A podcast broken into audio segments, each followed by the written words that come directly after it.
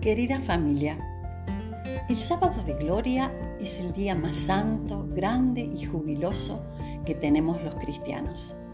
Me gusta contarles a mis nietos cómo era la celebración de esa noche durante mi adolescencia, que fue tiempo antes del Concilio Vaticano II. En mi pueblo acudíamos a la capilla de San Roque, que el sábado santo disponía desde temprano la organización para la misa de la noche. Se descubrían las imágenes que permanecieron tapadas con una tela morada en la cuaresma. Se colgaba una cortina también morada ante el altar, que iba de pared a pared en el ancho de la capilla. La tela era delgada, dejaba traslucir la figura del sacerdote. En el coro había un armonio y un grupo de jovencitas que ensayábamos una hermosa misa de gloria gregoriana en latín.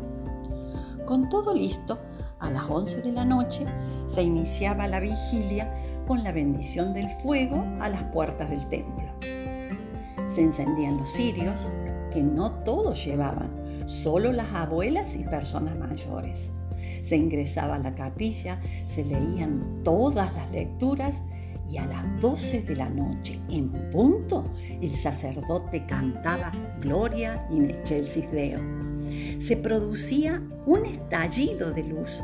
La cortina caía, el armonio dejaba oír su música, el coro cantaba con gozo la resurrección del Señor. Las campanas repicaban y la iglesia quedaba totalmente iluminada.